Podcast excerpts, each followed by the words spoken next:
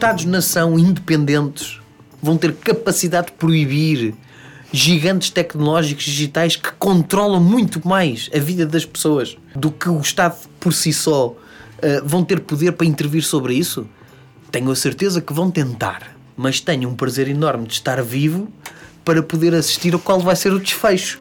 Hey guys, bem-vindos ao The Pool Podcast. Eu sou a Kai Rocha e este é o primeiro episódio da temporada de verão do podcast. O que é que isto quer dizer? Que até ao final do mês de agosto vamos estar a partilhar conteúdo não semanalmente, mas de duas em duas semanas, para ser um ritmo mais descontraído, para quem for de férias nestas semanas não ficar desamparado. Em setembro voltaremos ao ritmo normal. Para esta semana, o convidado é Fred Antunes, da Associação Portuguesa do Blockchain e Criptomoedas.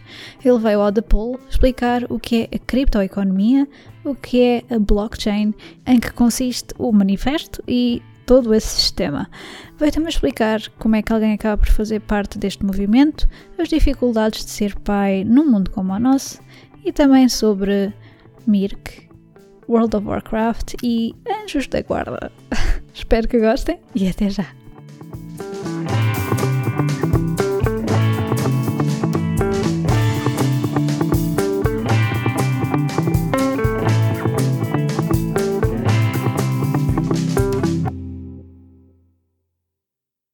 Talvez tenha também muito a ver com as, as profissões. Antes havia profissões para homens, profissões para mulheres e agora já, já, já não há, já, já não, não está a haver essa há um motivo antropológico, uhum. há um motivo religioso, há um motivo cultural e depois há um motivo complexo.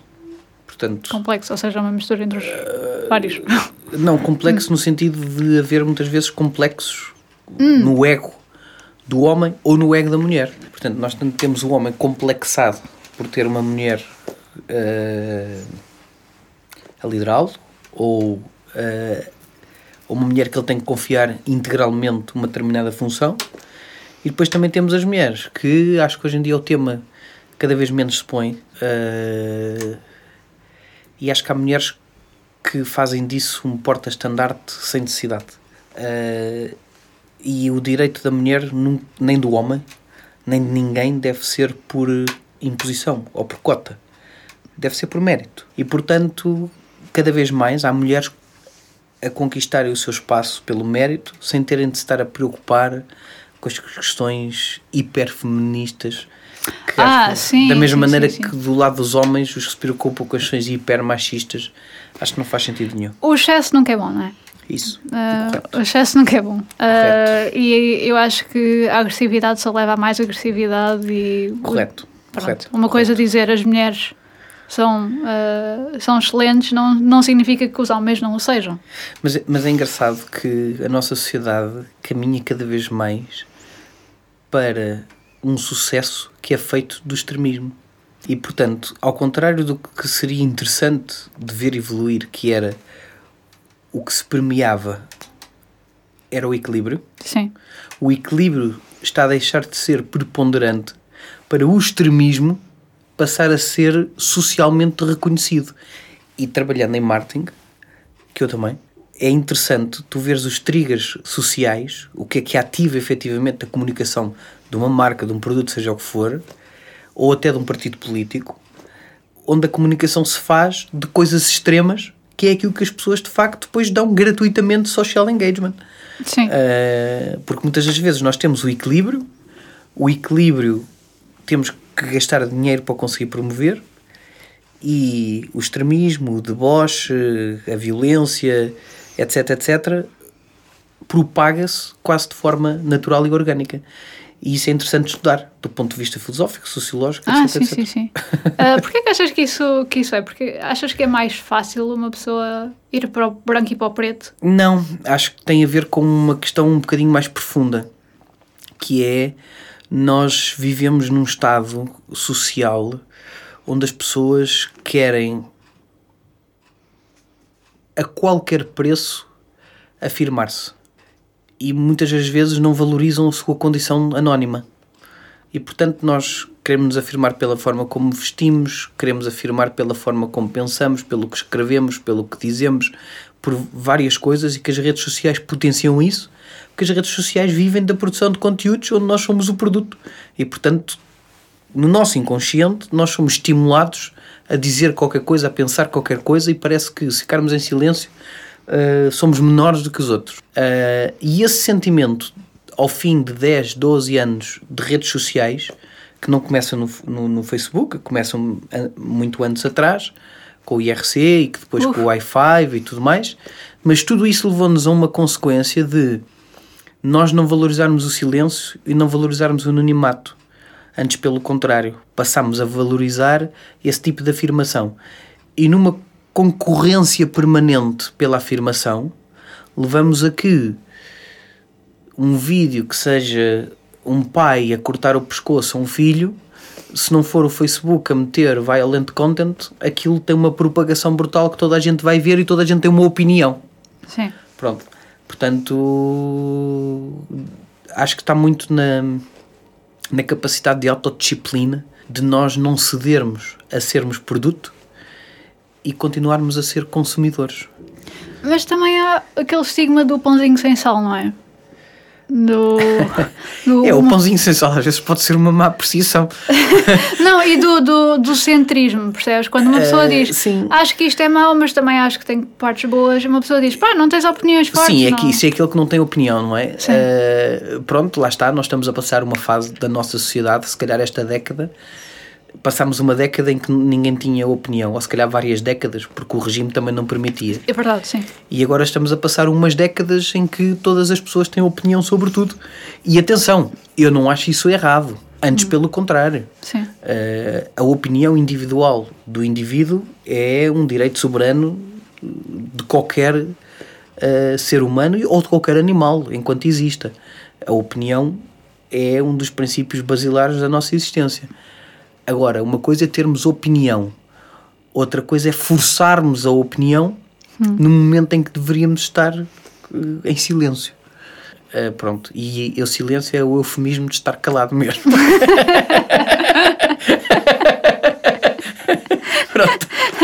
Isto é uma introdução muito boa para já, só para te avisar.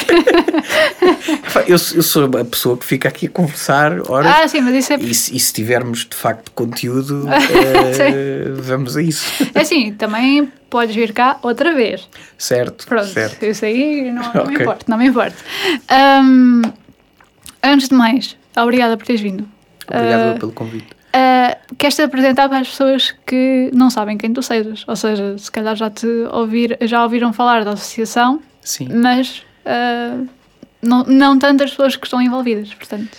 Certo, uh, o meu nome é Fred Antunes, uh, presido atualmente a Associação Portuguesa de Blockchain e, e Criptomoedas, que foi fundada mais ou menos há dois anos atrás, uh, um bocadinho antes do hype da blockchain e do hype da Bitcoin. Uh, a minha parte ligada à tecnologia vem mesmo muito, muito pequeno. Em minha casa existe internet desde 97, uhum. um dos primeiros clientes da esotérica, não eu, mas a minha mãe na altura. E, e portanto sempre houve um computador, um Timex 2048 com cassetes, Ai. foi o primeiro, o ZX Spectrum, Commodore Amiga, o Amiga 600, o Amiga 1200, um 386, um 486, portanto fiz todo o percurso.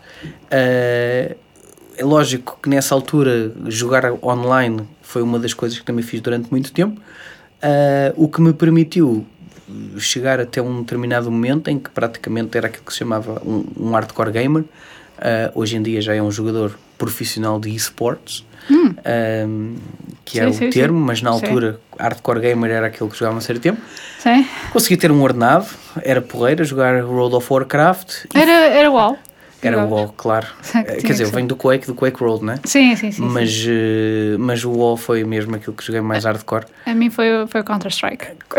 Counter-Strike acho que todos passámos por aí, não é? Ah, mas eu também ia para LANs e torneios, etc. Sim, fui a alguns. Uh, uh, tive acho que ter sido as primeiras pessoas em Portugal a ter um Razer Boom Slang 2000. Uf. O primeiro rato da história, 2000 DPIs com bola não era Uau, laser. ok, sim, sim. Exatamente, portanto a Razer teve ali um, uma primeira fase, depois faliu, foi vendida e é a Razer que é hoje. E, portanto ainda tenho lá o Razer Boom Slang 2000 de jogar FPS. Um, e portanto foi no World of Warcraft que uh, depois, em consequência, derivou para, para a Bitcoin. Este foi um percurso. O outro percurso tem a ver com, com toda a parte de, de, de, de universidade, de filosofia, uh, que foi na Faculdade de Letras que, que, que andei, uh, e ao mesmo tempo acompanhar sempre os movimentos, não vamos dizer neo-anárquicos, mas os movimentos libertários uh, de descentralização da sociedade, perceber que tipo de sociedade, que tipo de modelo político seria melhor para o bem comum dos cidadãos. E aí a questão dos cypherpunks foi muito importante, que seguia praticamente desde que há internet. O Alfine, uh, o Adam Beck, o Edward Snowden, sim, sim. que é, digamos, uh, o filho mais conhecido dos cypherpunks, uh, que depois derivaram para os netos, que, digamos, são os whisperblowers que hoje em dia temos, que são um conjunto de pessoas que se dedica a pegarem informação que não está muito disponível para todos ou que é informação manipulada de alguma maneira e a divulga pelo público para que as pessoas saibam de facto qual é a verdade. Portanto, a busca incessante pela verdade é uma temática essencial de qualquer eh, estudante de filosofia e uh, juntar isso uh, àquilo que a tecnologia permite no poder uh, aferir verdade sobre aquilo que nós efetivamente vivemos foi, é aquilo que me move. Uhum. Portanto, é o que te puxa. É o que me puxa totalmente. completamente. Sim, completamente. Mas, para fazer um bocadinho de advogada do diabo, uh, porquê tanto, ser tanto contra o sistema? Eu não sou contra o sistema. Hum. Uh, aliás, posso responder muito francamente. Acho que há aqui dois momentos uh, diferentes na, na minha vida, sem dúvida. O primeiro momento é o momento em que nós somos jovens e somos contra o sistema, eu acho que é quase como uma forma de uh, afirmação já, social, afirmação, não é? Depois há uma fase em que nós acalmamos, começamos a fazer alguns negócios, começamos a perder dinheiro, uh, a falhar várias vezes e começamos a ganhar um bocadinho mais de calma, temperância. E depois há um momento em que ninguém consegue ser neo-anárquico ou 100% libertário quando tem um filho.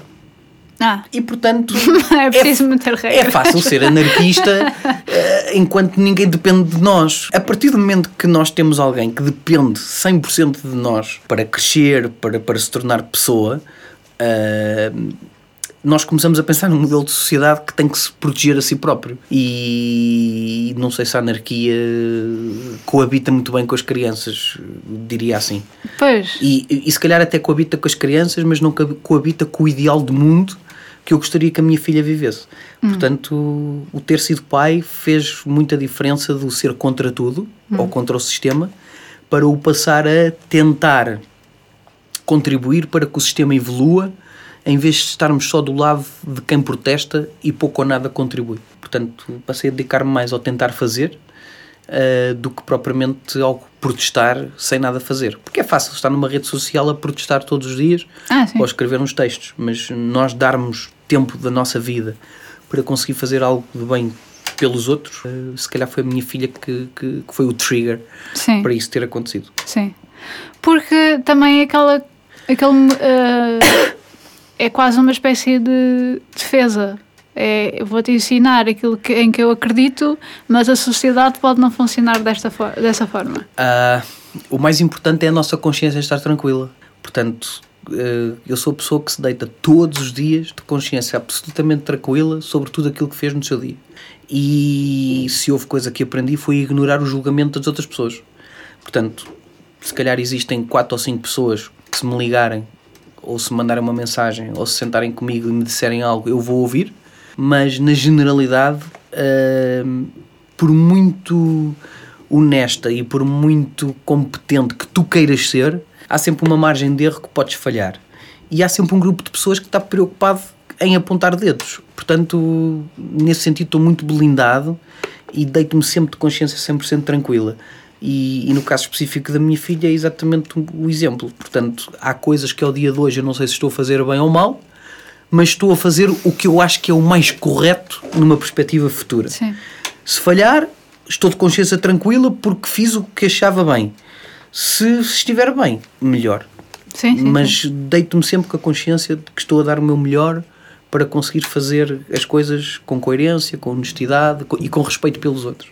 Isso é uma mentalidade, é essa do não vai estar bastante blindado uhum. a ver se mesmo que jogaste uau só, é, só, só é, para dar aí se calhar essa é mesmo a costela anárquica da coisa não é de uhum. uh, é nós termos um mindset não dependente das opiniões dos outros sim, portanto sim. Uh, mas ao mesmo tempo também não pensarmos pela nossa cabeça de forma absolutamente fechada portanto eu recebo influências de muitas pessoas aquilo que eu sempre tentei foi prestar atenção às pessoas que são bem-sucedidas. Porque as mal-sucedidas, e, quando, e atenção é importante definir isto, o bem-sucedido e o mal-sucedido é altamente subjetivo. Para mim, bem-sucedido naquilo que eu acho que é o, o meu ideal de felicidade. Mal-sucedido daquilo que me afasta do meu ideal de felicidade. Pronto. Uh, e, e, e nesse sentido, acho que aprendi desde muito pequeno a seguir sempre as pessoas bem-sucedidas naquilo que eu considero ser o meu ideal de felicidade. E portanto sigo essas pessoas. E há pessoas que me dizem que é para fazer assim e eu faço religiosamente. Há outras que não, não chego a ouvir porque porque não há, não sei, não tenho esse reconhecimento, não consigo admirar todos da mesma maneira. Sim, isso também eu acho que até para a nossa saúde mental. Sim, sim, sim. sim. um, e não só, e há pessoas que ressoam diferente, de, uma, de uma forma diferente do que outras.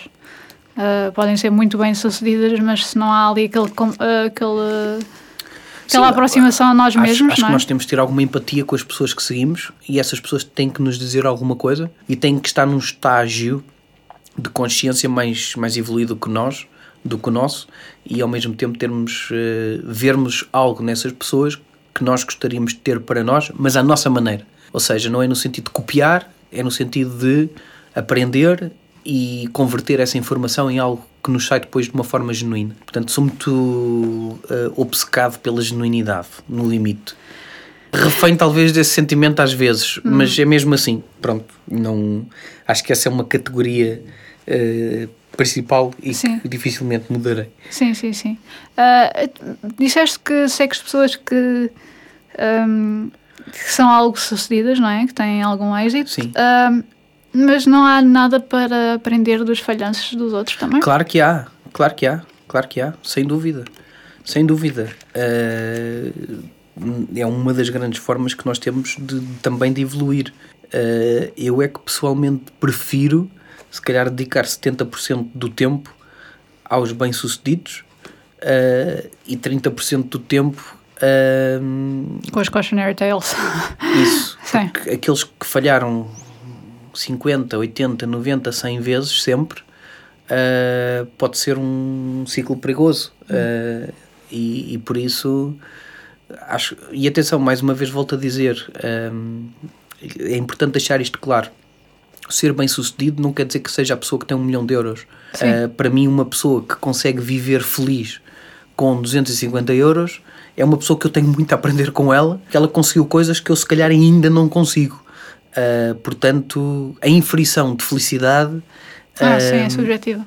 É altamente subjetiva e nem sempre está associada com o sucesso profissional ou com a riqueza financeira gerada. Uhum. Atenção, isto é muito importante. Sim, sim, sim, completamente. Uh, no entanto, tu estás numa tu presides exatamente uma associação que tem a ver com dinheiro, mas também é, é fora do, vá, do sistema.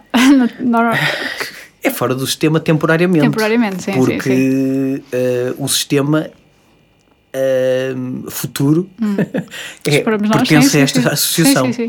Portanto, isso eu não tenho qualquer dúvida. Uh, agora é que parece estar fora do sistema porque é o relatório minoritário. Quando for o relatório maioritário, passa a ser o sistema e hum. depois o sistema anterior é o considerado obsoleto, clássico sendo clássico o eufemismo tradicional ou o antigo. Um, sim, esta APBC foi, foi uma ideia uh, que, que deu muito trabalho a conseguir uh, constituir, porque na sua gênese uh, e naquela altura as pessoas ligadas à criptoeconomia e à blockchain eram pessoas que respeitavam um princípio basilar da criptoeconomia que é o anonimato e conseguir trazer do mundo anónimo para uh, o mundo real as pessoas uh, registarem uma associação, darem o nome, dar, mostrarem o cartão de cidadão, enfim, todas as regras que, que, que, a Constituição oficial de uma associação uh, obrigam. Uh, isso foi, foi de facto uma luta que demorou quase um ano até eu conseguir ter uma equipa uh, e um grupo de pessoas que, que, que, estivéssemos alinhados nas ideias, mas que eles também aceitassem abdicar de algum anonimato para, para poderem fazer este processo. Portanto, foi um trabalho quase de um ano, uh, mas ao mesmo tempo, lá está, e sendo coerente com o que disse há pouco, não fazia sentido nós estarmos permanentemente no Reddit, eh, no Discord, no Telegram a contestarmos determinadas ideias com as quais eu sou e provavelmente serei sempre absolutamente contra, sem depois podermos ter um, um, uma representação social e um direito ao contraditório, quando muitas das vezes existem falsas notícias ou informação menos precisa e menos verdadeira sobre aquilo que é a criptoeconomia e aquilo que é a tecnologia blockchain, e sem haver um, uma associação socialmente representada que defenda essa mesma criptoeconomia, essa mesma tecnologia. Portanto, a associação, o princípio fundamental foi esse: foi uh, criar um movimento visível, porque o movimento, uh, em termos anónimo e na internet, já tem muitos anos e muita força, mas aqui em Portugal que houvesse um movimento público de um conjunto de pessoas que estavam disponíveis para abdicar de parte do seu anonimato para um bem comum. E, portanto, esse foi o princípio com o qual nós constituímos a APBC. Uh, qual é que é a coisa que as pessoas assumem mais erradamente sobre a criptoeconomia? Eu acho que é associar a Bitcoin a um scam ou a uma bolha. Acho que esse deve ser os maiores erros da história e daqui a 20 ou 30 anos uh, eu espero que todas as pessoas que escreveram nos jornais e que deram a sua opinião nesse sentido sem terem estudado, atenção, hum.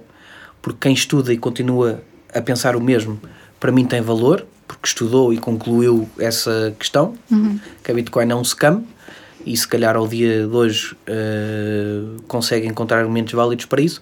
Agora, aqueles que falam apenas e só porque ouviram umas notícias aqui e ali e expressam a opinião a dizer que é scam, espero que essas pessoas daqui a 20 ou 30 anos tenham depois a humildade de poder reconhecer que estavam erradas ou então ficarem em silêncio e não, não opinarem mais, porque de facto essa é capaz de ser a coisa que mais me custa muitas vezes em conferências e ao mesmo tempo também haver um certo uh, pudor, um, uma certa vergonha muitas vezes em conferências de se dizer a palavra Bitcoin. Uh, porque parece que estamos assim a falar quase de outras palavras uh, ilícitas, de atividades ilícitas na sociedade, e de facto a Bitcoin não tem nada de ilícito, a Bitcoin não tem nada de nem sequer de transcendental. Acho que é uma consequência natural da transformação digital que todos nós estamos a viver.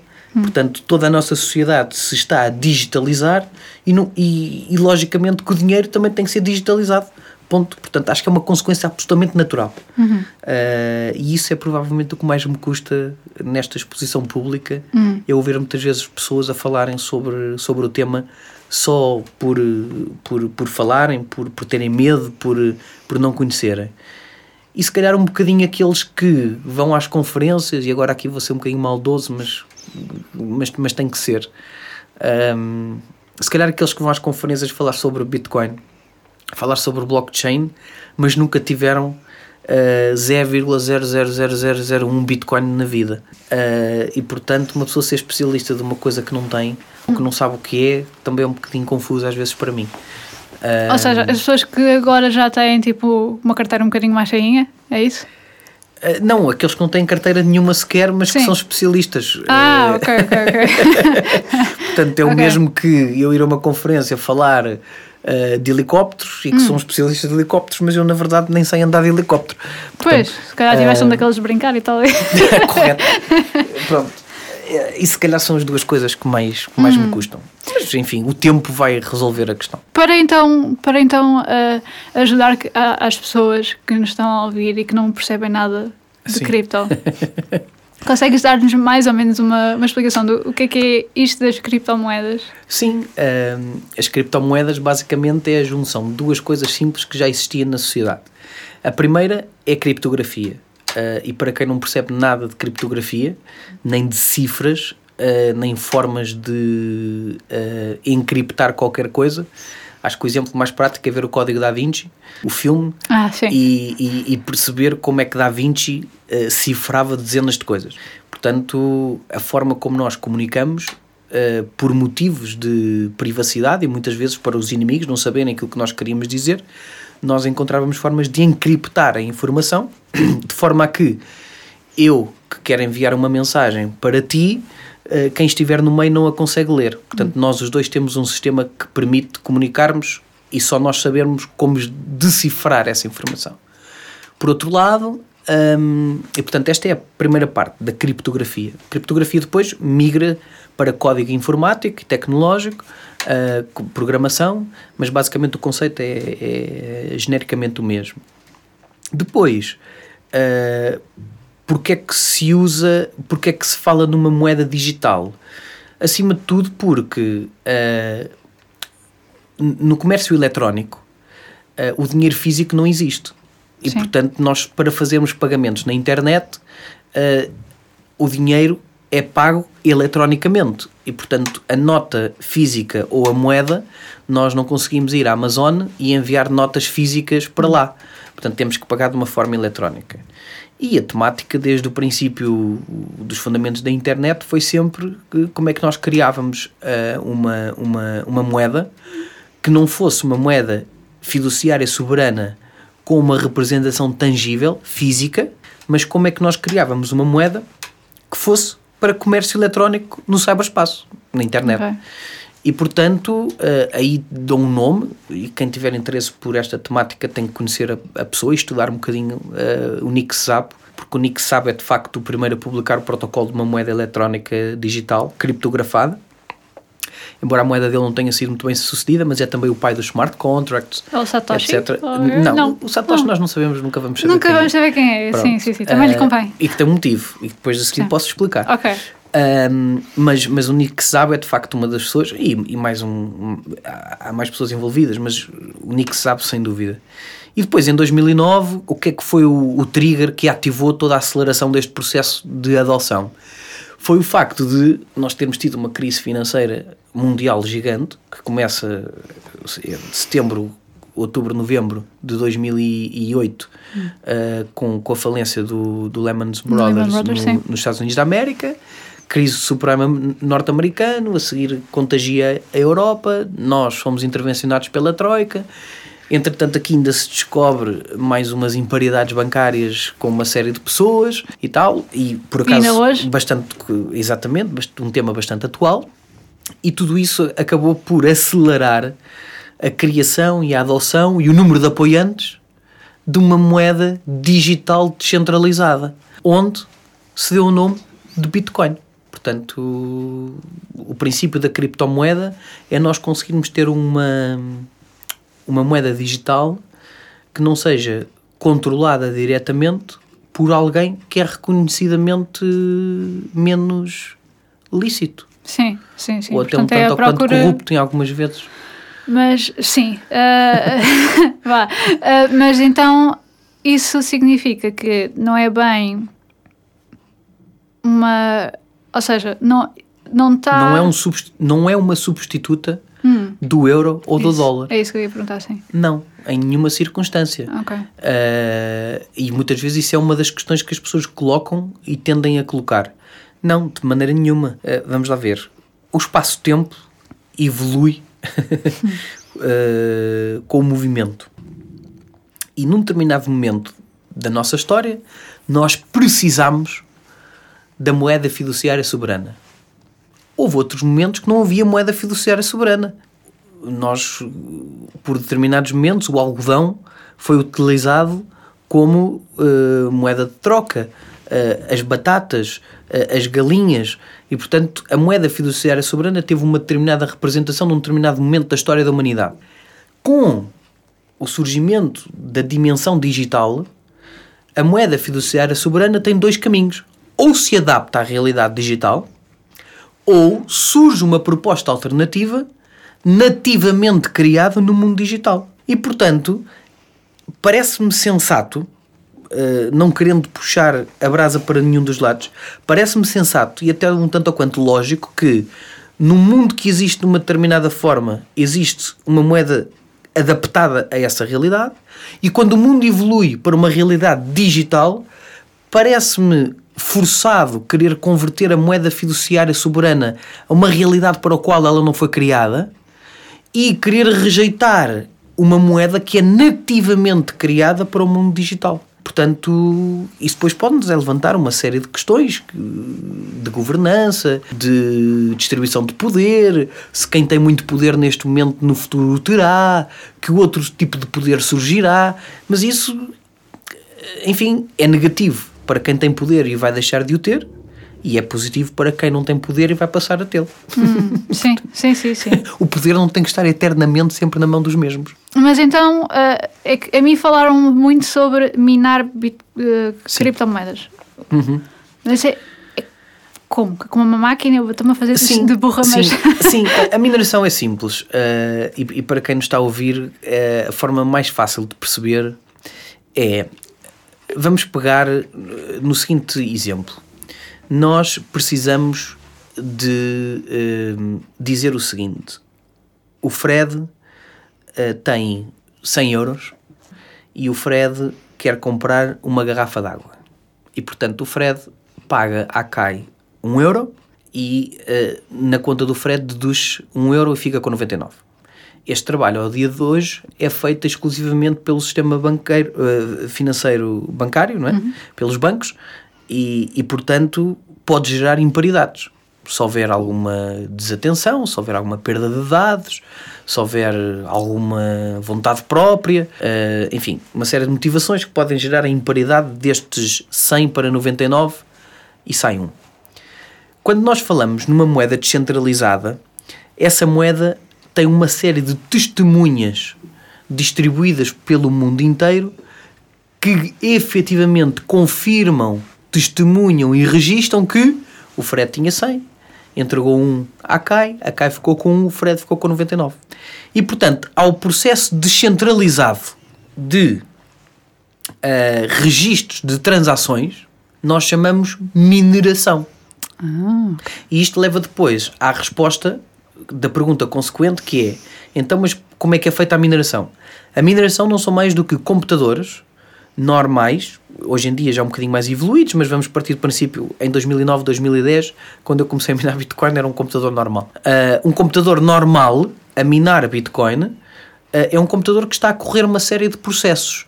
Uh, ou seja, a testemunhar as transações que existem na rede e a registá-las. De maneira a que se alguém quiser entrar na rede e alterar os dados nela contidos, em vez de precisar de ir só ao meu computador, vai ter que ir aos outros milhões de computadores todos para poder alterar os dados. Sim. Ou seja, é muito mais difícil, ainda que possível, atenção, é muito mais difícil alterar os dados numa série de milhares de milhões de computadores ao mesmo tempo do que apenas e só num servidor central. Portanto, aí nós ganhamos a segurança da moeda. Em segundo lugar, ou em terceiro lugar, surge depois a, a, a questão que é como é que a moeda é emitida. Ou seja, Uh, para essas máquinas estarem ligadas, essas máquinas estão associadas a um consumo de energia elétrica. E a pergunta é: bom, então, mas nós minamos só, uh, por, voluntário, só por voluntariado? Por bondade dos nossos corações. Honestamente, sim. Esse é o princípio mais correto com que a mineração deve ser feita. E eu posso dizer que tenho, continuo a ter máquinas ligadas de 2014 e de 2013 que não dão rendimento absolutamente nenhum, mas é o tributo que nós devemos pagar para podermos ter uma moeda descentralizada. Uh, no entanto, aquilo que o, o criador da moeda uh, ou os pensadores do conceito fizeram foi: bom, para as pessoas terem uh, as máquinas ligadas, tem que ter um incentivo económico. E, portanto, o incentivo económico é receberem a própria moeda. Portanto, no caso da Bitcoin, a cada 10 minutos, ao dia 2, são emitidas 12,5 Bitcoins.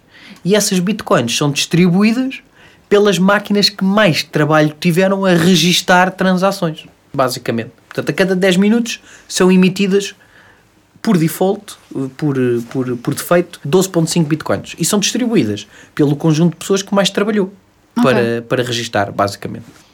Ok, interessante. Ahm, então, ah, o que é que é, é então a, black- a blockchain? A blockchain, sistema? a blockchain é a base de dados onde tudo isto opera. Portanto, a blockchain, tal como o próprio nome indica, é uma corrente de blocos.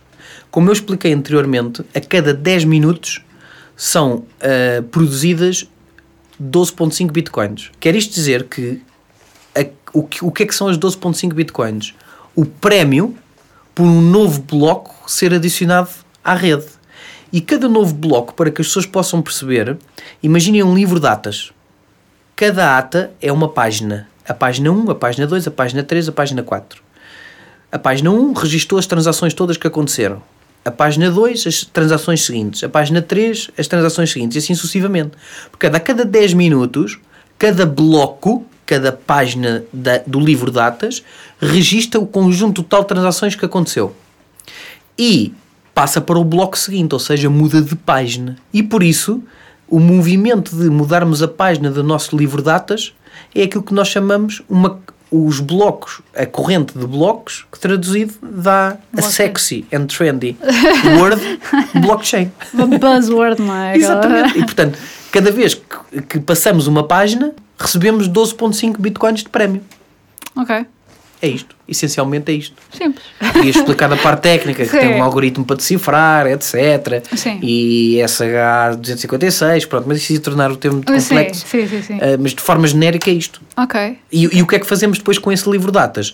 Distribuímos o livro de datas pela rede inteira, de maneira a que se alguém quiser apagar uma folha porque não gosta, não, não é tecnicamente possível. não, não é possível assim. Quer dizer, é possível se houver um ataque de 51%, etc, etc. ah, pronto. sim, sim, sim. Mas sim. isso é mais complexo. Sim. Na rede da Bitcoin é quase impossível.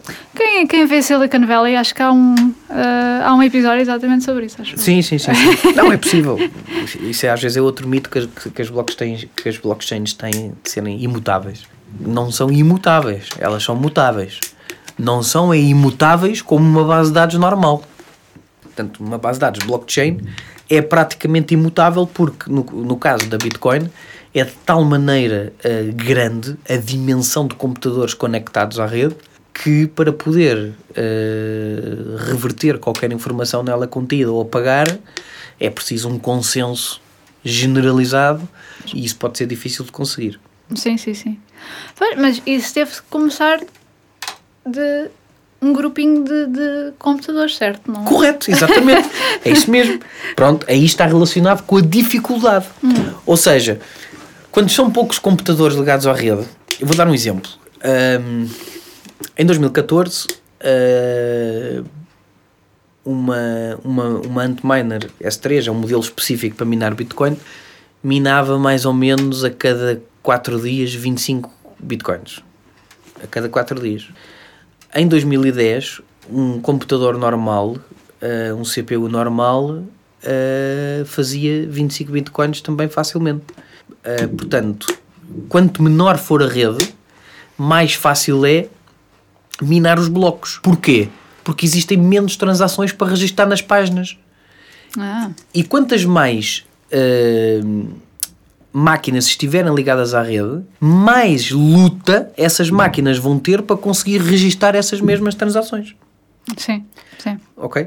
Portanto, quantas mais máquinas forem, maior a dificuldade, maior a dificuldade, mais moedas, menos moedas vão ser distribuídas por cada uma das pessoas. E isso então é o que influencia, por exemplo, o mercado? Não, não, não. o tema do mercado, se calhar. Já é outra coisa. O tema do mercado é, é uma coisa complexa. O tema do mercado. Estamos a falar de quê? Da volatilidade da moeda? Sim, sim. A moeda hoje valer 20 mil dólares e amanhã valer 3.500. Ah, bom, vamos lá ver.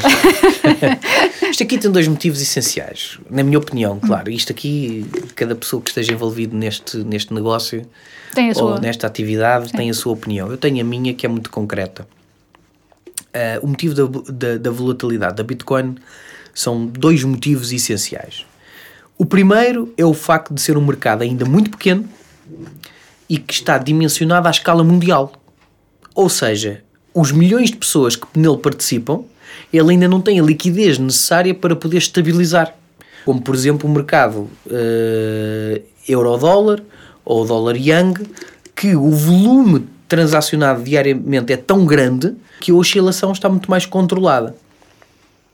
Uh, e portanto, a Bitcoin ainda é. Tudo bem que a criptoeconomia vale ao dia de hoje 300 ou 400 bilhões, mas isso ainda é muito pouco para chegar a 1, 2, 3 trilhões, não é? Pronto. Depois, um, temos a segunda questão que é aquilo que é transacionado diariamente e que é público deve representar, se calhar, 25% do volume verdadeiro. E, portanto, se o volume verdadeiro fosse todo público, uh, se calhar a moeda tinha muito mais estabilidade.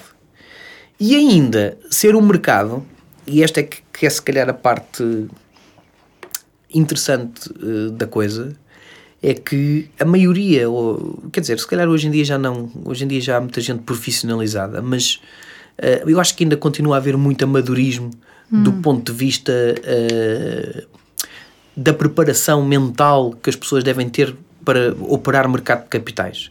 Ou seja, uh, por uma questão regulatória, operar o mercado de capitais obriga a uma série de questões que a pessoa tem que ter formação, o investidor deve estar sempre protegido, muita gente socialmente é reconhecido que comprar ações na bolsa é uma coisa muito só para um grupo erudito da sociedade e tudo mais.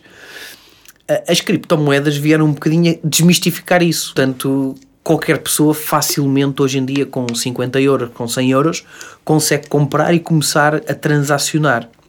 E o que é que isso faz? Que enquanto que no mercado de capitais tradicional as pessoas têm muito mais uh, controle mental a ceder a notícias e a ceder a, a movimentos de onda, não é? Uh, nas, na criptoeconomia não. Portanto, na criptoeconomia sai uma notícia e ouviu-se dizer que a China vai banir a Bitcoin. Pronto, automaticamente começa tudo a vender e o preço cai. Depois, no, no fim de semana seguinte, afinal a notícia era falsa, foi só um rumor. Agora toda a gente compra. E portanto, não há muito ainda a maturidade de ter calma.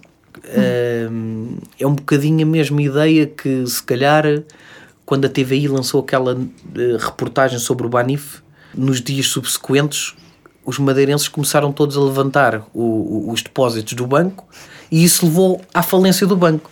Portanto, na criptoeconomia, por ser um mercado ainda pouco maduro, estes ciclos repetem-se e acontecem muitas vezes. Uh, embora no último ano, e, e isso é um, uma das questões que me deixa feliz, este último ano isso se calhar já não se verificou dessa maneira. Okay. Portanto, começa-se a ver uma calma muito maior da parte uh, da flutuação dos preços.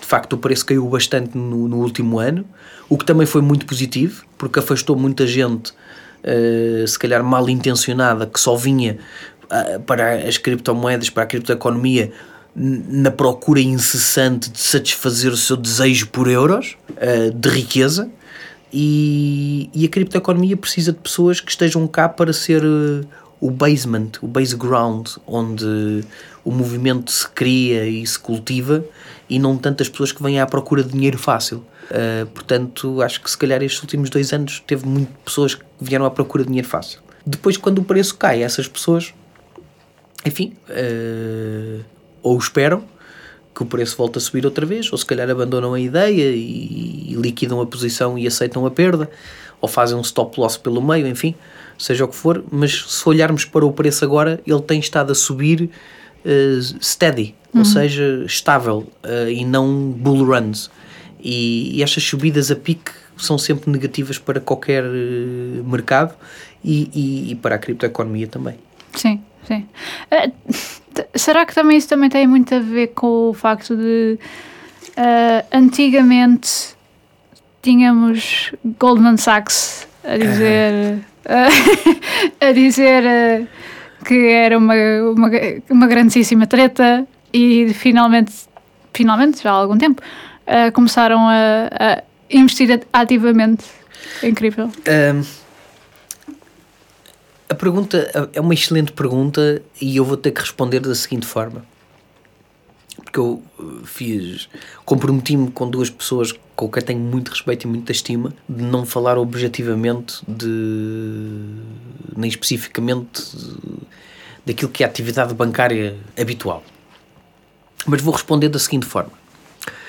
Um exemplo do, do século passado foi quando uh, um tipo pegou num motor a combustão, uh, construiu uma linha de montagem e começou a circular com um carro na rua. Basicamente, o negócio dos cavalos, o negócio das carroças, o negócio que todo que estava à volta, uh, a primeira coisa que fizeram foi tentar proibir, pegaram fogo à fábrica, de, tentaram destruir a linha de montagem e tal. Mas uh, o Henry Ford tinha uma visão.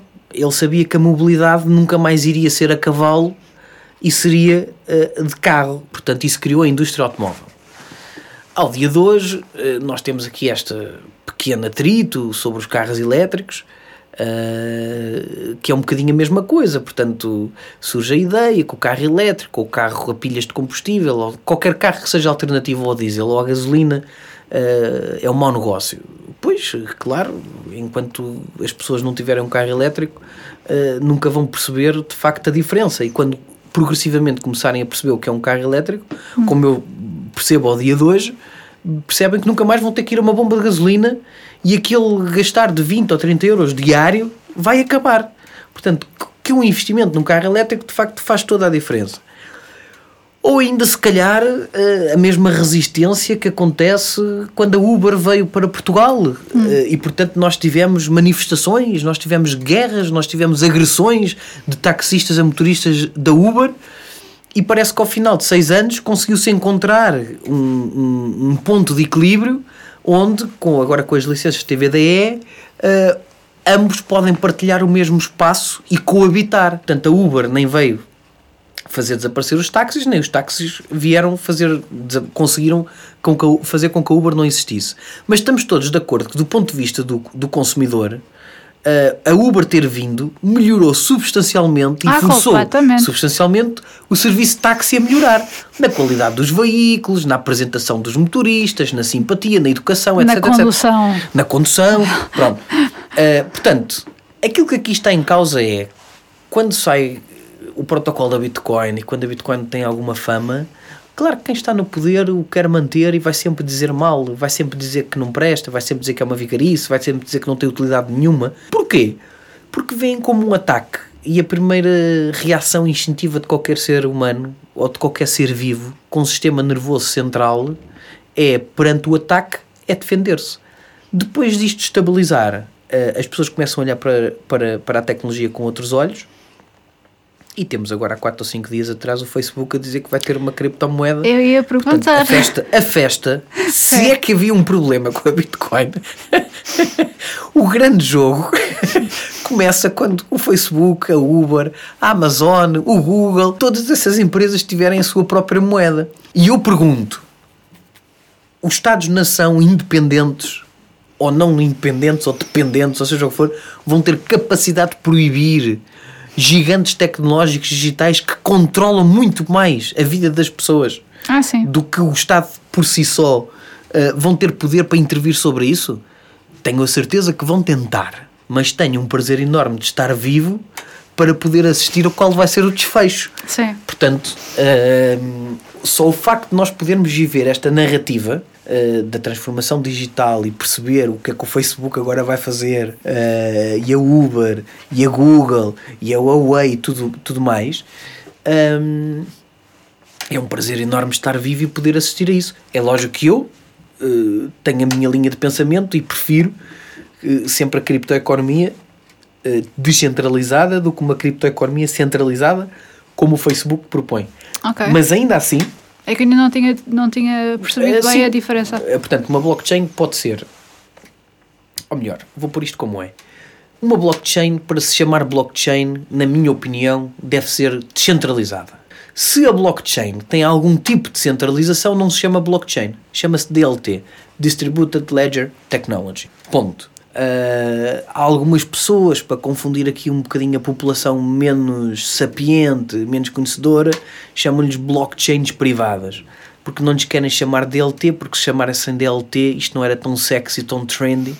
não lhes dava aquele ar mais erudito e sapiente, moderno. Portanto, blockchain é descentralizado, público, eventualmente híbrido, mas sempre descentralizado na governança. Híbrido em que sentido? Híbrido porque nós temos, nós podemos ter uh, uma capacidade de validar blocos pública, mas que ainda assim existe um conjunto de informação que tem que ser necessariamente privada. E portanto aí podemos ter um modelo uh, híbrido.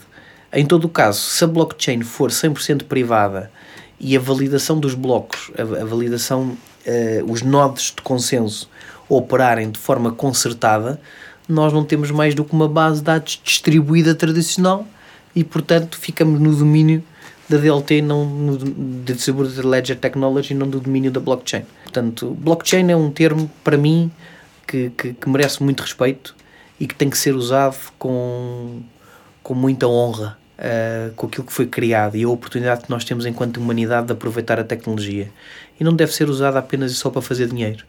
Uh, portanto, se há coisa que eu vou sempre tentar proteger é nunca ver-me como um herege uh, no meio da cultura, no meio do movimento tecnológico um, e mais tentar proteger de facto os princípios fundamentais pelo qual isto foi, foi sim, construído. Sim, sim. Sim, há uma motivação mesmo. O Facebook vem um bocadinho romper com essa ideia, portanto, é de facto uma, cripto, uma criptomoeda, é bom pelo lado de promover a criptoeconomia, mas depois é mau porque o conceito está completamente errado.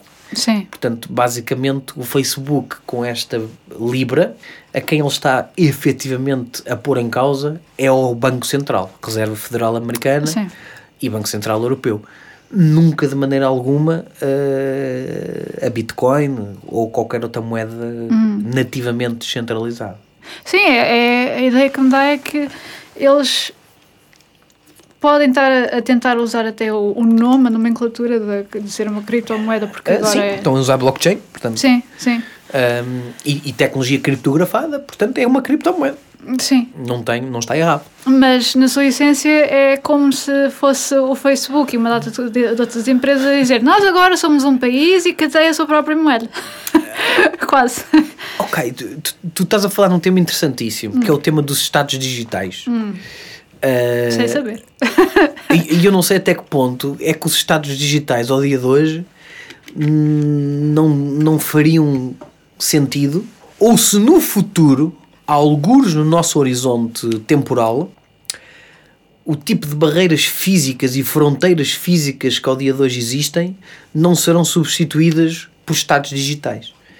Uh, e os estados digitais, que já existem, uh, alguns criados, uh, é preciso ter algum, alguma consideração pelo conceito de Estado digital. Uh, embora não seja o tema hoje da nossa conversa, podemos sim, deixar sim, para outra que, ocasião. Mas explica-me lá só o que é, que é um Estado digital. O Estado digital é um grupo de pessoas uh, em diversas partes do mundo que constituem um grupo operacional que gera uh, riqueza, que tem uma moeda, que tem de alguma maneira um exército de cibersegurança, portanto, num Estado digital não se fala num braço armado militar uh, físico de, de, de, soldados e de tanques e de aviões, que isso no, no, no Estado digital não existe, mas falamos, lá está, uh, num, numa, numa grande capacidade de defesa perante ataques de, de cibersegurança, uh, com hackers, etc. Pronto, todas essas questões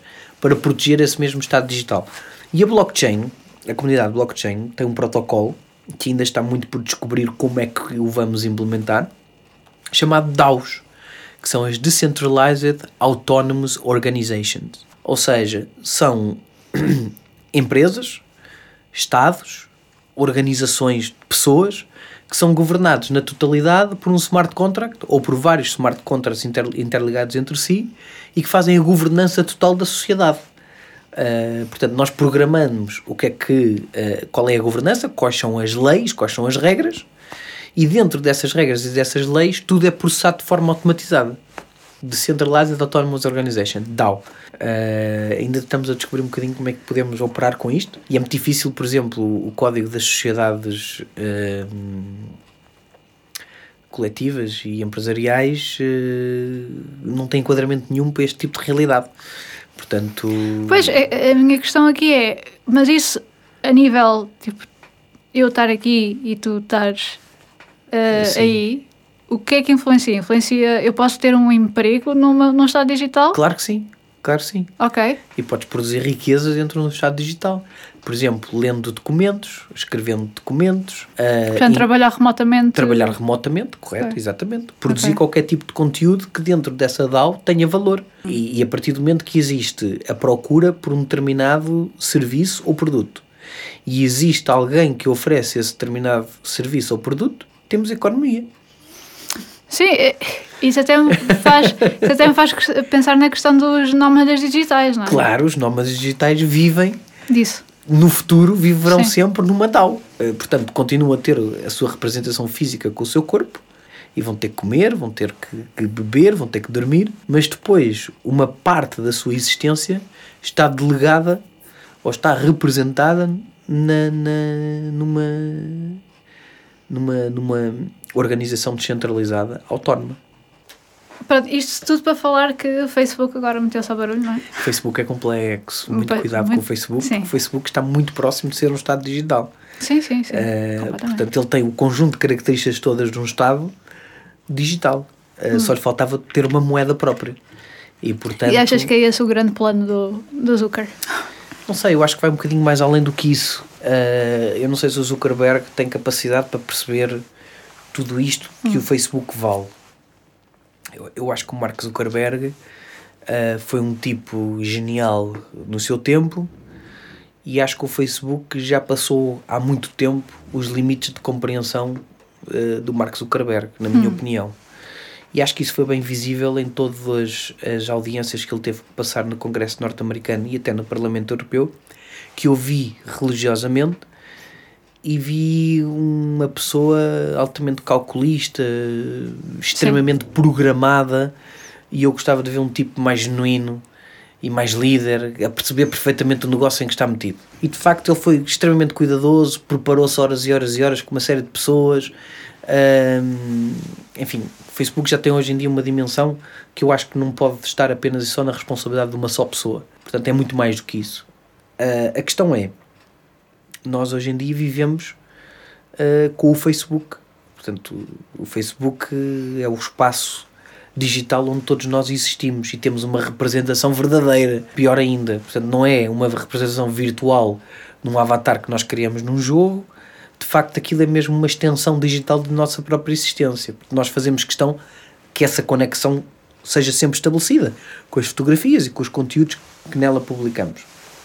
Portanto, se algum Estado soberano tem capacidade de deitar o Estado digital Facebook mais uns aliados, porque não esqueçamos que o Facebook não é só o Facebook, o Facebook é o Facebook, é o Instagram, é o WhatsApp e mais uma série de outras empresas que fazem todas parte do mesmo grupo. Uh, não sei como é que isto, não sei o que é que irá acontecer. Sei que vai haver o, o pior de todos os erros. E aliás, o, o Dr. Vitor Constâncio já elegantemente veio dizer que a moeda do Facebook é um problema. Uh, portanto, Dr. Vitor Constâncio, genericamente, ele é sempre um dos primeiros a dizer que está tudo mal. Uh, e depois, nas audiências no, uh, na Assembleia da República, infelizmente, esquece sempre das coisas mais importantes que ele devia, de facto, dar uma opinião. Mas, em todo o caso, um, é, acho, acho que as pessoas que estão à frente da União Europeia, Estados Unidos da América, Uh, mas esta questão América do Norte e Europa vão se pôr contra imediatamente. Acho que do lado dos asiáticos e eventualmente dos russos, acho que vai haver apoio. Acho que vai haver apoio porque nós precisamos, no geral, e eu acho que esta é a visão asiática, de tirar poder aos Estados Unidos.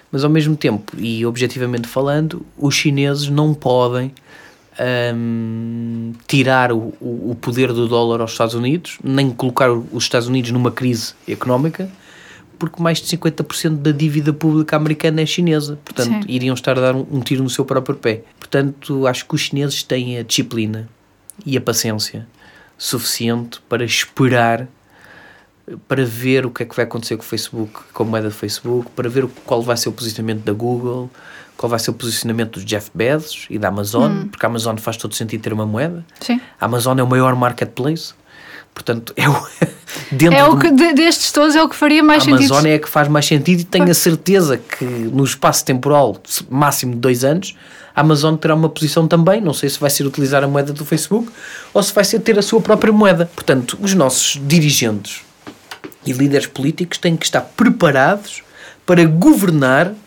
com esta realidade. Porque esta realidade não vai parar. Uh, de maneira alguma. De maneira alguma. Sim, não, não. Eu vejo isso muito, muito eh, improvável, isso, Uhum. isso acontecer agora. Não, mas eh, é, é um, um tema bastante interessante, aliás, foi por isso que eu te, que eu te, que eu te chamei para cá.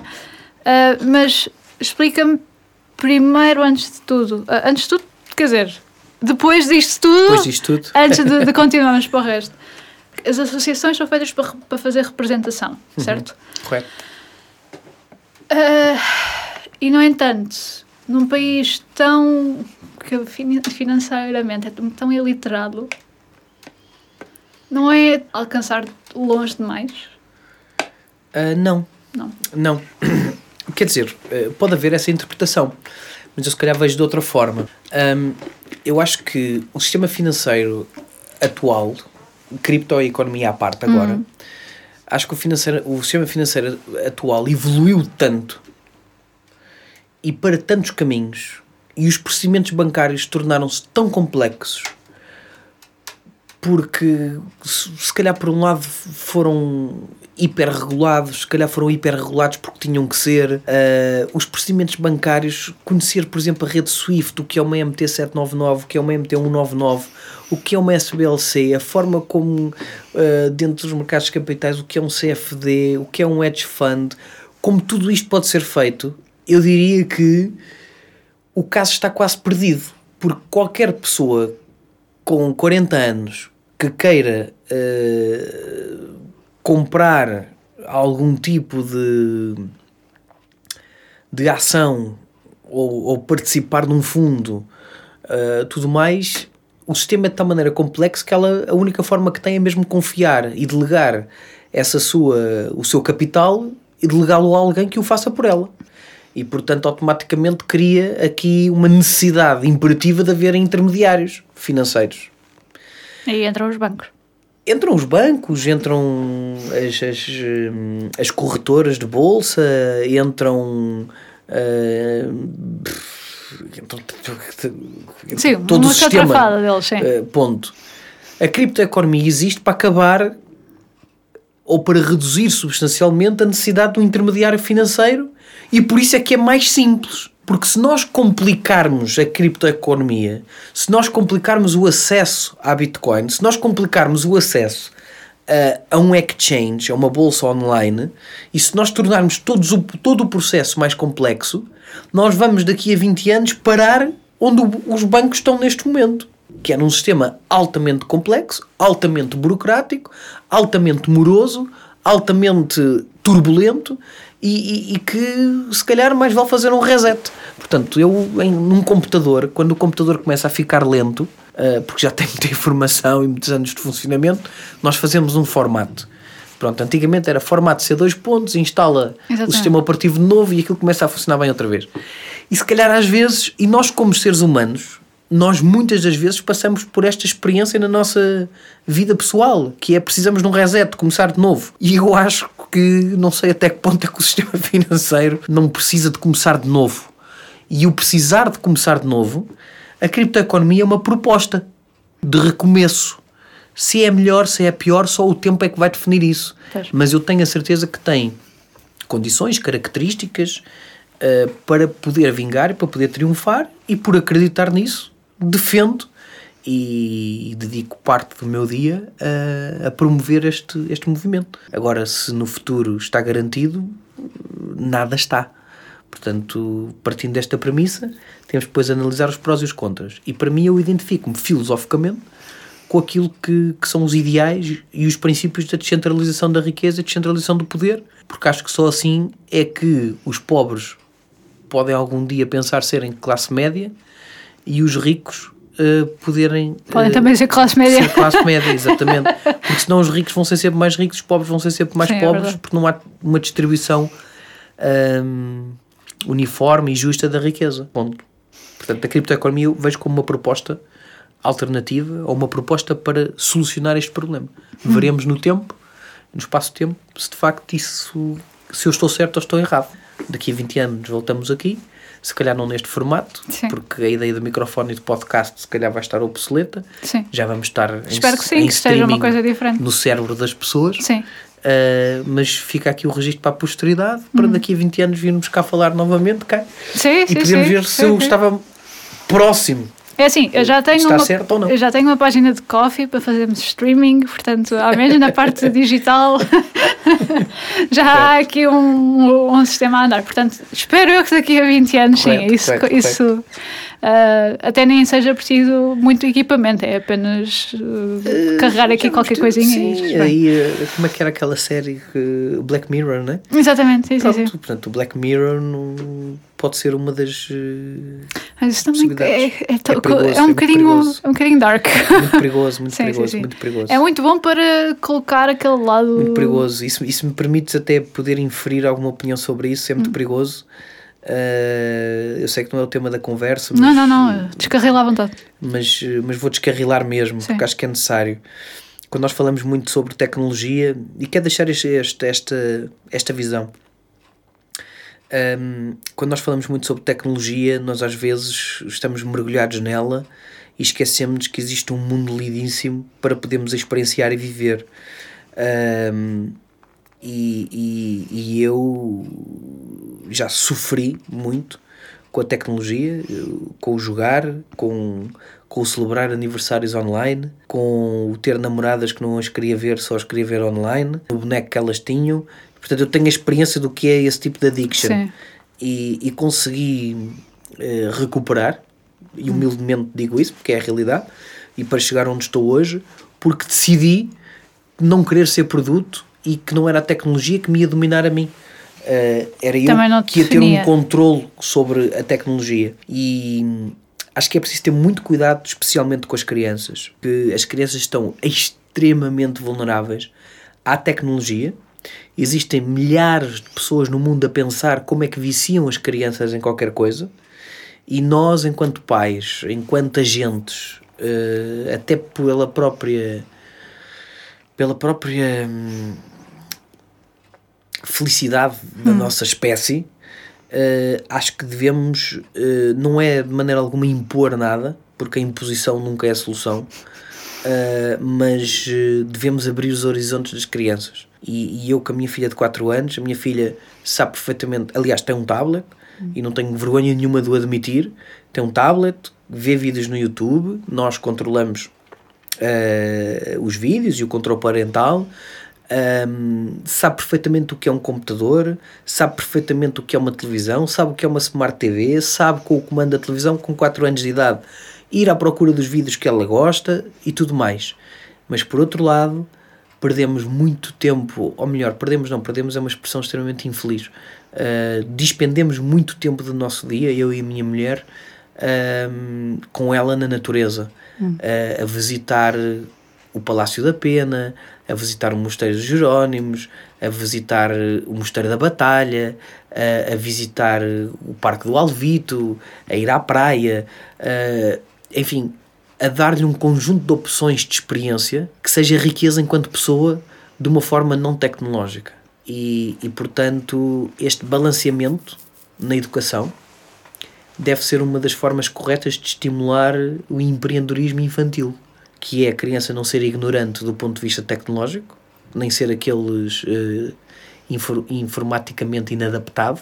Nós temos o dever de educar as crianças com tecnologia, mas também temos o dever de educar as crianças com a mostrar-lhes o que é o mundo, o que é a natureza, deixá-las cair, deixá-las brincar no chão, uh, subir às árvores, caírem, aprenderem a levantarem-se, a, a, chorarem, a chorarem connosco. Tipo de experiência faz parte daquilo que nós depois, enquanto adultos, somos e às vezes custa-me um bocadinho, para não dizer um bocadão, ver crianças que estão com 4, 5, 6 anos 100% dependentes de um tablet ou de um smartphone para viver. e, e os pais estarem completamente desconectados e afastados delas. Acho que isso não é educação digital, Sim. é grave, é- isso é muito grave. Pois, a mim uma coisa que a mim me fez sempre um bocadinho de confusão é, ah, e isto antes de ver crianças com tablets, Uhum. Era ver ah, adolescentes numa, num restaurante. Sim, Numa- já ninguém conversa, só mexe no telemóvel. Não, mas ah, ainda antes disso, antes de, de haver a craze dos telemóveis e a dependência que temos agora, ahm, jovens de, de- adolescentes na, eh, na altura que numa mesa de- com, com família ou com por acaso com amigos isso nunca acontecia, não é? E lá está. Podem dizer, ah, mas é- são adolescentes, os adolescentes não querem saber do que se passa com os pais. É aquela fase de- da rebeldia, não é? E do, da falta do interesse. O clash de interesse, aliás. Ah, que é adolescentes com os headphones postos. Enquanto que estão numa mesa de jantar, num restaurante, e há coisas a acontecer à volta deles. E eles estão com fones. Uh, é- essa, essa é uma prova evidente, e voltando um bocadinho atrás, do que é que vai ser o poder de um Estado digital. Porque essas crianças já estão desconectadas do que é uma democracia, uma república, uh, não lhes interessa, só lhes interessa a realidade digital. E portanto isso é, uh, confirma aquilo que eu disse anteriormente do poder de um Estado digital no futuro. Por outro lado, é grave porque põe toda a nossa sociedade, como nós a conhecemos, que é sermos pessoas, em causa. Portanto, é preciso nós termos muito cuidado eh, na forma. eh, tudo deve ser utilizado com conta, peso e, e medido, e medida. Eh, mas volto a insistir, não é pela imposição. Ah, não, não. Os meus pais nunca me deixaram ter consolas. Sim. Não me impediu de, aos 20 e tal anos, eu comprei as consolas todas que podia. Fiquei Certo, vidrada. certo, certo. Tem que ser muito pela educação. Sim, Eh, Eu, eu uso muito o princípio da escolha. Hum. Portanto, eh, eu saio de casa, entro no carro, minha filha vai e há um momento que, que entramos em Sintra com os cães para passear, Lagoa Azul tudo mais. E ela tem o tablet. Portanto, ela que escolhe. Eh, Cabe-me a mim mostrar-lhe qual é o valor de Sintra e da natureza versus um tablet. E depois disso, ela faz a escolha. E dificilmente se escolhe um tablet, porque o tablet e o Facebook é um refúgio muitas vezes para as nossas maiores frustrações. Portanto, quem tem atenção, quem tem amigos, quem, quem, quem conversa, quem no momento de doença tem quem o ajude e também ajuda outros no seu momento mais frágil, essa pessoa vive bem sem o telefone. A pessoa que precisa do telefone para tudo e para nada é uma pessoa solitária, diria. Uh, é uma pessoa que vive isolada. Uh, e portanto, estamos aqui a falar de tecnologia, mas é preciso nós não, não nos esquecermos que nós somos sempre pessoas. É preciso ter muito cuidado com isso. Portanto, Mas, por exemplo, ah, isto traz-me. Tu falaste no, no IRC há pouco tempo. Ah, internet relation. Sim, ah, esse, verdadeiro, esse verdadeiro hub de, de chatrooms. Ahm, que é engraçado que eu lembro-me dos meus pais virem ter comigo, Sim. zangadíssimos, porque Sim. era, eram duas da manhã. Ah, e dizer, estás, estás, eh, estás agarrado ao computador, estás eh, tipo ah, sozinha ah, no, no meio do escuro, porque pronto, nem sequer me tinha levantado para, para ligar as luzes, pa- porque entretanto anoiteceu. Ah, no escuro, com o computador, tac, tac, tac, não estás, não estás aí a fazer nada, vai, mas é para a cama e vai, fala com os teus amigos. Eu, eu virava-me para o computador e dizia, mas eu estou a falar com os meus amigos de- da turma até.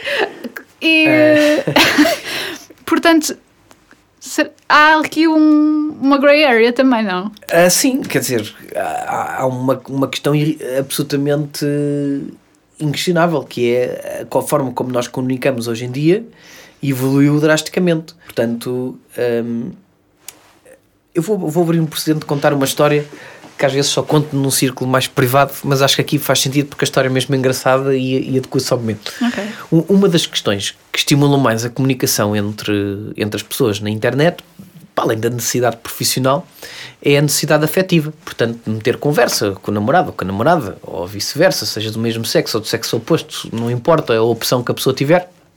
Uh, é no fundo encontrar a sua alma gêmea ou um novo amor Sim. ou uma nova companhia hum. ou um novo parceiro ou parceira, seja o que for. Que hoje em dia é Tinder.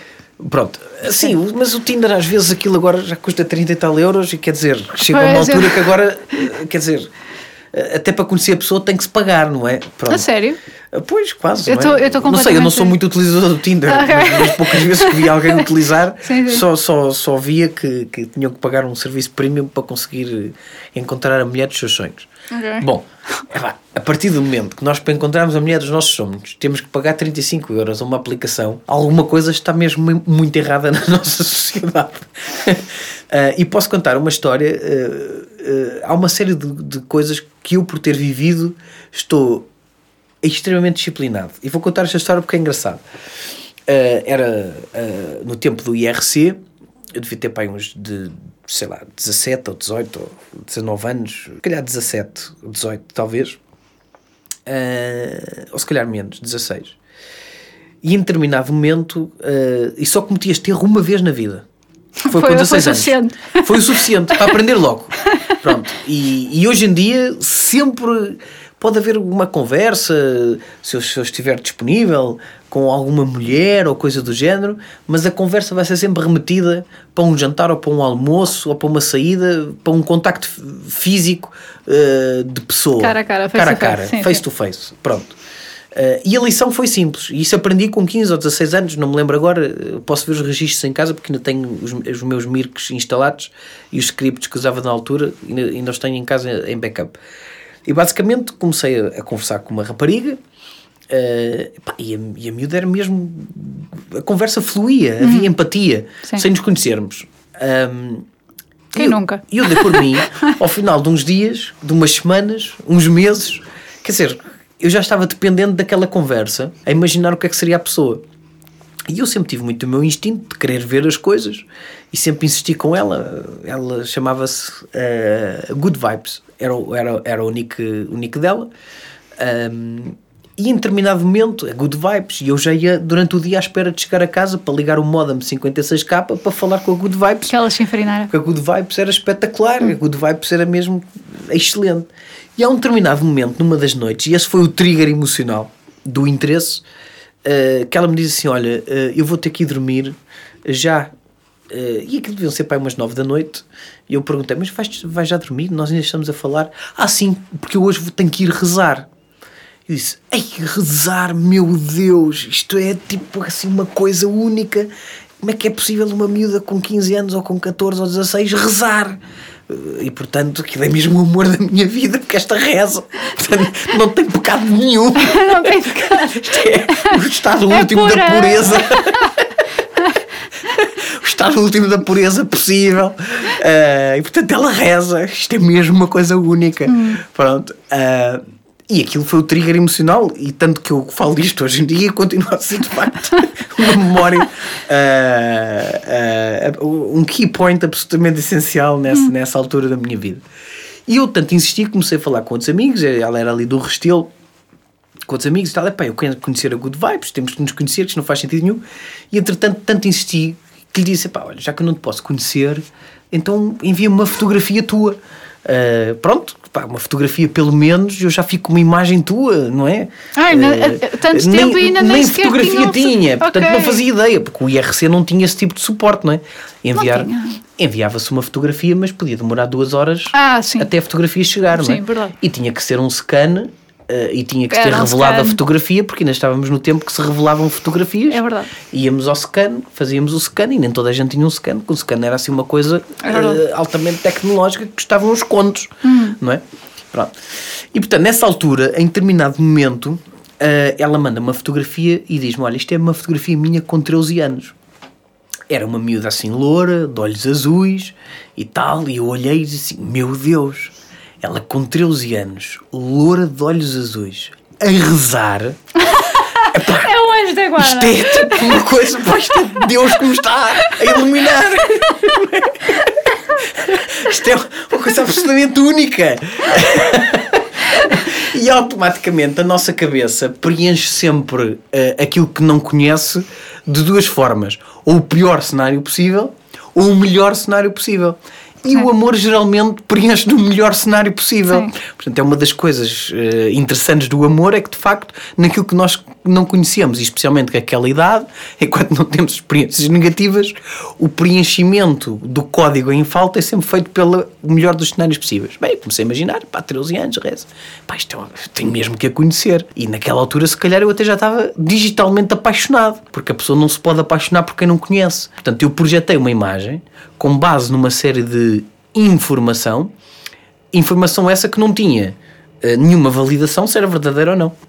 Bom, eu tanto insisti com ela que entretanto marcámos um encontro. Uh, e marquei um encontro no Jardim Botânico, porque acho ah, que uma coisa é ao nível, uh, ao nível da pureza daquela relação não é? Não íamos ao cinema. Sim. Portanto, tinha que ser num sítio assim também ele genuíno, único, hum. com, com um ambiente romântico. Memorável, não é? Sim. E como ela era do Restelo, eu não a podia levar para Sintra, porque tenho uma paixão gigante por Sintra. Uhum. Portanto, eu tinha o mais próximo ali na zona de Lisboa. Olha, vamos para o Jardim Botânico. Bem, chegámos ao Jardim Botânico eu levei umas calças bege que tinha, umas botas, na altura eu tinha cabelo comprido, fui lavar o cabelo, preparar o cabelo, o cabelo.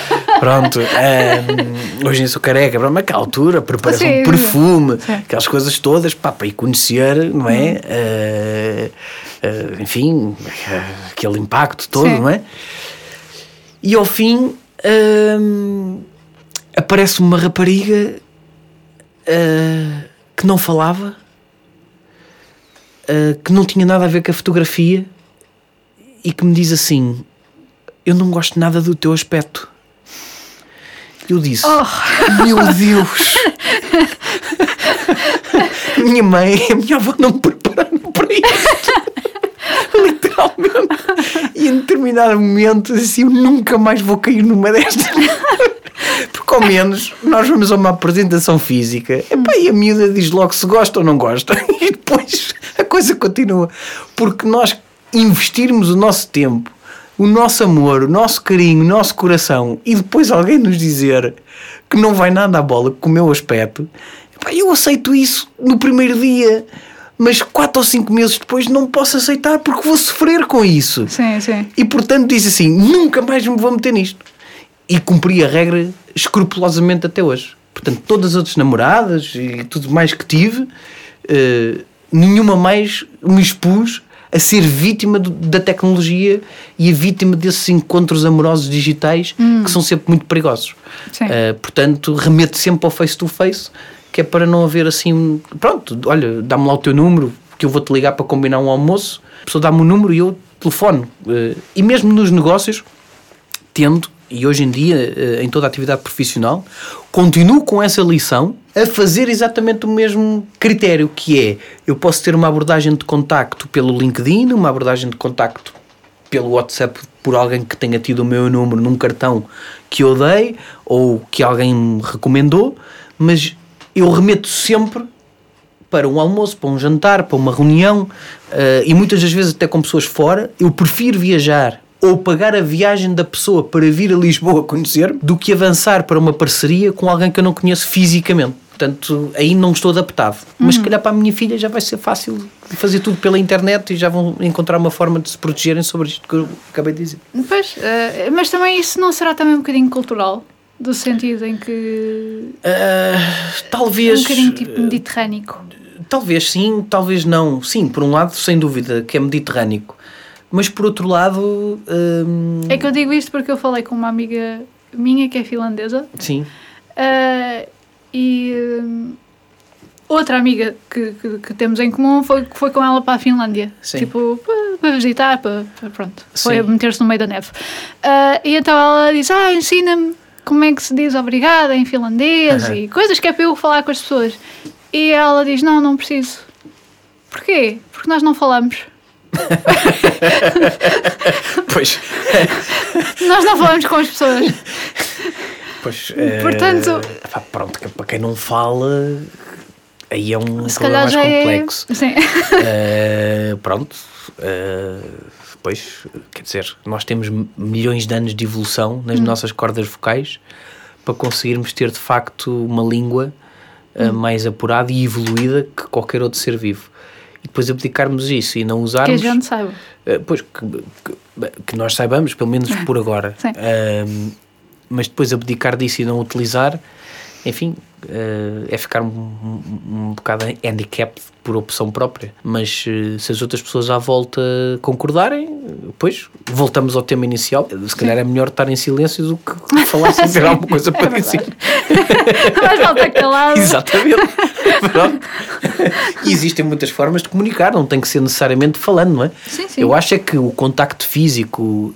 hum, e contacto físico às vezes não tem que ser o toque material, o contacto físico visual. Sim. uh, Ou estar nós- numa presença numa mesma sala. Exatamente, que nós pessoa. consigamos ver a energia da pessoa, uh, que nós consigamos olhar nos olhos da pessoa, que nós consigamos uh, ver se ela está feliz, se ela, se ela está chateada, se está incomodada.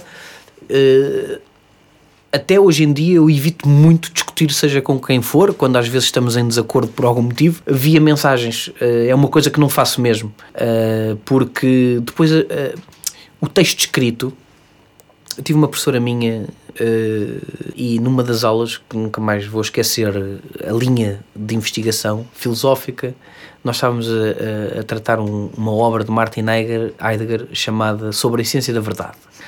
E cada aluno lia um parágrafo. E há um momento que eu vou ler o meu parágrafo e ela perguntou-me o que é que estava escrito. E eu, eh, professora, está escrito Eu acabei de ler. o parágrafo que acabei de ler. e nesse momento levei assim uma repreensão pública que foi ela dizer-me eh, a nossa função e o nosso trabalho é explicitar o que o autor quis dizer, mas não escreveu. Bom, isto num texto é extremamente complexo. Eh, Portanto, nós já de si temos 500 páginas para ler e depois temos que reler mais 10 vezes para perceber o que que ele quis dizer, mas não Nas escreveu entrelinhas, sim. nas entrelinhas. Eh, e muitas vezes as pessoas esquecem, e ela tinha razão, de facto, eh, e nós às vezes quando nos expomos a determinadas eh, sucessões de conversas e diálogos via digital, sem estarmos a ver as pessoas, muitas das vezes somos mal interpretados. E portanto eu salvaguardo as conversas sérias sempre para uma presença física e se não houver uma presença física, ao menos seja pelo Skype, que eu consigo ver a expressão da pessoa para levar o diálogo minimamente organizado e não ferir as suscetibilidades de ninguém, para que não é esse o meu objetivo. Mas depois há o outro reverso da moeda, Uhum. que é quando as pessoas interpretam demais aquilo que as pessoas dizem. Ah, Ou escrevem, vá. Pois, eh, aquela ideia. Acho que existem dois arquétipos digitais interessantíssimos. O primeiro é, é, é o drama queen, não é? A- Aquele que faz drama de tudo e, portanto, qualquer coisa que acontece é um problema.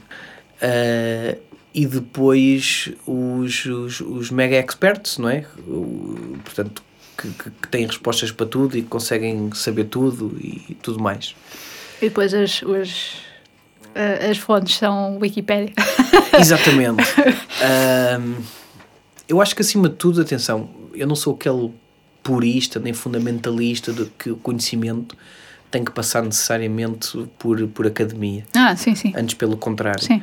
Ahm, eu acho que muitas das vezes a experiência humana, ahm, se for bem orientada, e, e muito provavelmente a nossa sociedade no futuro vai encontrar novas formas de academia e valorizar outros modelos, porque se calhar os próprios modelos da academia ao dia de hoje também eles estão viciados. É outro, é outro sistema que, Ah, que, que ia dizer, que é... e no futuro isso vai ser também reequacionado. Aliás, já começam a haver sinais. Eu se calhar diria que agora a nível do ensino primário, e foi uma das coisas que ponderei para a minha filha, foi eh, a questão da, dos professores em casa e, e das escolas alternativas e tudo mais, eh, com modelos alternativos, mas que na verdade os resultados depois eh, podem ir eh, dar exatamente ao mesmo sítio que uma escola tradicional ehm, leva, também isso um dia vai sofrer uma disrupção. Ehm, portanto, é preciso nós pensarmos de facto que nós estamos a viver num mundo que tem uma característica diferente de todos os outros milhares de milhões de anos que nós existimos para trás, que é o tempo ao dia de hoje evolui muito mais rápido do que o que evoluiu no século passado. E isso significa que nós temos que nos adaptar muito mais rapidamente e estamos expostos a um stress temporal que os nossos antepassados não sofreram porque tudo era muito mais lento. Portanto, o mundo andava mais devagar. Um, e ao dia de hoje isto é muito complexo porque uh, o tempo que demora a nós nos adaptarmos, quando estamos adaptados, já estamos obsoletos porque alguma coisa já avançou mais para a frente. E, e esse é de facto, se calhar, um dos maiores desafios das sociedades modernas. E, e esta transformação digital e tecnológica é provavelmente o maior problema que traz. Hum. É se nós dormirmos uma semana, automaticamente estamos ultrapassados. E isso leva a que a pessoa. E falo por mim próprio. Eu, o tempo que agora estou aqui neste podcast, com toda a satisfação, Sim, estás a já há uma série de notícias uh, no CryptoPanic uhum. que estão a acontecer que eu já estou a perder. E, portanto, um, é, é, extremamente complexo. Uh, a questão é nunca haver este sentimento de perda. Há um sentimento de estive a fazer coisas que me fazem feliz. O que deixei de ver, paciência. Uh, eu não posso ver tudo. Pronto. E, e, e, isto é, acho que é a forma como nós conseguimos criar um shield autónomo e voluntário para não sofrermos esse ataque de pressão de termos que estar a ver sempre o que é que está a acontecer nas redes sociais e nas notícias e tudo mais. Portanto, eu criei uma regra há muito tempo já e às vezes tenho, tenho amigos meus que ficam chateados, mas, mas, é, mas não abdico dessa regra que é eu cada vez que estou numa reunião uh, eu não mexo no meu telefone a não ser que precise ver um e-mail ou consultar, Eu estou a ver as horas. ou consultar as horas ou uma informação específica. Mas detesto, acho que é uma cabal falta de educação, falta de princípio social, nós estarmos muitas vezes em algumas reuniões e estamos a falar com a pessoa e a pessoa está sempre a mexer no telemóvel ou está sempre a mexer no computador. Quer dizer, por amor de Deus, Uh, são 30 minutos que nós estamos a falar, temos um assunto importante para resolver e a pessoa não consegue abdicar da dependência de ir ao WhatsApp ver nada ou de ir ao, ao Facebook ver nada. Quer dizer, a vida, naqueles 30 minutos, se a pessoa não mexesse no telefone, a vida não mudava em nada. Um, e acho que nós, enquanto adultos e seres conscientes, temos que usar a mente às vezes para as coisas boas. E esta é de certeza absoluta uma coisa boa que eu tenho como modelo. E se tiver reuniões desde as 8 da manhã até às 8 da noite sou capaz de estar um dia inteiro sem mexer no telefone e se alguém precisa de falar comigo, eu ligo no final do dia, de volta, uh, porque se tive reuniões todo o dia, umas atrás das outras, uh, epá, é uma regra basilar que Sim. implementei para mim próprio. Uh, para também poder, eu dou a minha máxima atenção à pessoa e exijo a máxima atenção da parte dela para que nós consigamos produzir algo positivo para o trabalho, para o projeto, para a atividade que estamos a desenvolver. Uh, infelizmente às vezes isso é difícil, mas eu também tenho às vezes um bocadinho mau feitio e rapidamente resolvo o problema. Ou se a pessoa se mostrar resiliente, eu também decido se calhar não reunir mais com ela, não despender o meu tempo com ela, porque a pessoa também se não tem o seu tempo disponível, também não vale a pena nós estarmos a perder muito tempo com ela. Uhum. Lá está, voltamos ao início. Exato. Isso te fez full circle. está tudo controlado. O critério tudo... é coerente. Sim, sim, sim. Uh, Fred, obrigada por teres vindo. Onde é que as pessoas podem encontrar a associação? É na, online? Portanto, podem encontrar a associação em www.blockchainportugal.pt uh, Podem encontrar a associação Uh, na página de Facebook em Associação Portuguesa de Blockchain e Criptomoedas, na página de LinkedIn em Associação Portuguesa de Blockchain e Criptomoedas. Podem também juntar-se no Facebook ao grupo Criptomoedas em Portugal, uhum. que é gerido por um dos membros da direção da, da, da APBC, o Diogo Lino. E não tem que ser alguém que já tenha um. Não, não, não. Antes, pelo contrário, o grupo tem cerca de 5 mil membros ativos. Uh, acho que agora já tem um bocadinho mais. Uh, mas acima de tudo nós uh, as redes sociais e a perspectiva descentralizada de informação deve-se usar um grupo onde todas as pessoas partilham informação e participam nas respostas e isso é muito mais fácil do que às vezes estarmos a responder a e-mails uhum. sucessivamente. Portanto, nós remetemos muitas pessoas que querem informação, querem saber como funciona, querem eventualmente investir, seja como for, vão ao grupo, no grupo publicam informação e há sempre alguém que está disponível para ajudar. Depois temos também um canal de Telegram uh, que está publicado no nosso site, portanto as pessoas podem se juntar, que é gerido também por outro sócio nosso que é o António Chagas. Uh, e que, que, tem esse grupo. Uh, e no LinkedIn podem também encontrar-me Fred Antunes. No Facebook Fred Antunes, embora o Facebook já não use assim tanto quanto já não usei. Tem Discord.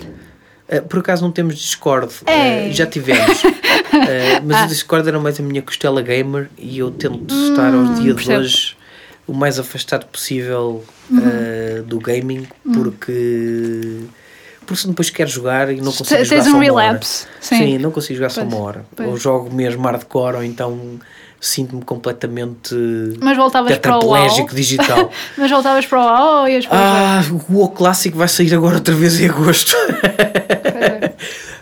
eu tenho a, a minha conta décimo. paga, atenção, tenho a minha conta paga. Tenho. Sou membro honorário dos Balance, que foi o último guild em que eu, eu joguei hum. e, e portanto. Um, enfim, provavelmente vou jogar a versão clássica de certeza absoluta, hum. mas uh, até pa, para, para, para provar que não há nada mal resolvido e que esse período de tempo Sim. não deve haver qualquer medo de o fazer, uhum. porque estarei se calhar três dias a jogar seguidamente e ao quarto dia não jogo mais e isso não me vai custar nada. Eu, eu também sou eu também sou assim, sabes? Uh, eu, eu pego em. E não só, é aquela coisa do pego num jogo e se por exemplo tiver storyline ou qualquer coisa uhum. assim, faça parte de campanha, claro. joga até aquilo acabar, uh, depois liberto-me um bocadinho, vou fazer outras coisas, etc. E depois vou revisitando aos poucos, tipo uma vez ou outra.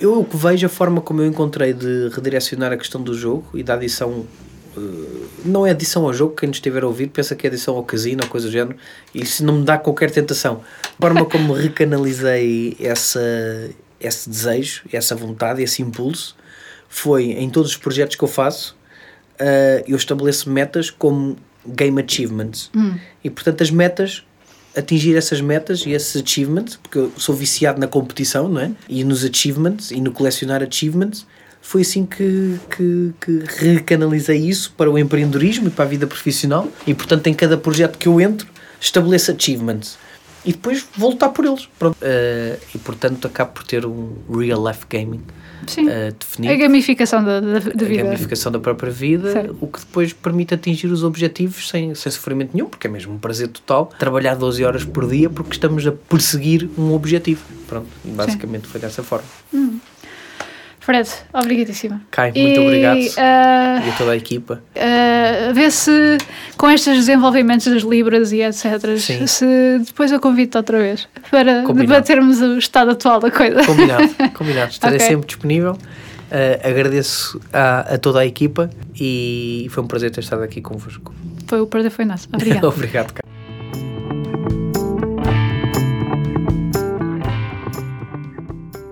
Hello, esperamos que tenham gostado. O Fred e a Associação Portuguesa de Blockchain e Criptomoedas podem ser encontrados online e vamos deixar todos os links que vocês precisam para poderem entrar em contato caso estejam interessados ou até mesmo curiosos neste mundo. Quanto a nós, estamos no Facebook em The Pool Podcast e no e-mail poolpodcast.gmail.com. Podem entrar em contato connosco para qualquer questão que tenham, opinião, sugestão de convidados, outras coisas que vos possam ocorrer na cabeça. Se gostarem deste conteúdo que partilhamos, também temos uma página de Coffee, onde vocês podem deixar uma pequena mensagem de apoio e uns trocos para um cafezinho. O nosso muito obrigado por contribuírem para o que nos puxa. Captação de som, edição e fotografia são realizados no acolhedor Estúdio Q, por José Garcia. As ilustrações fantásticas são desenhadas pela Joana Rolo.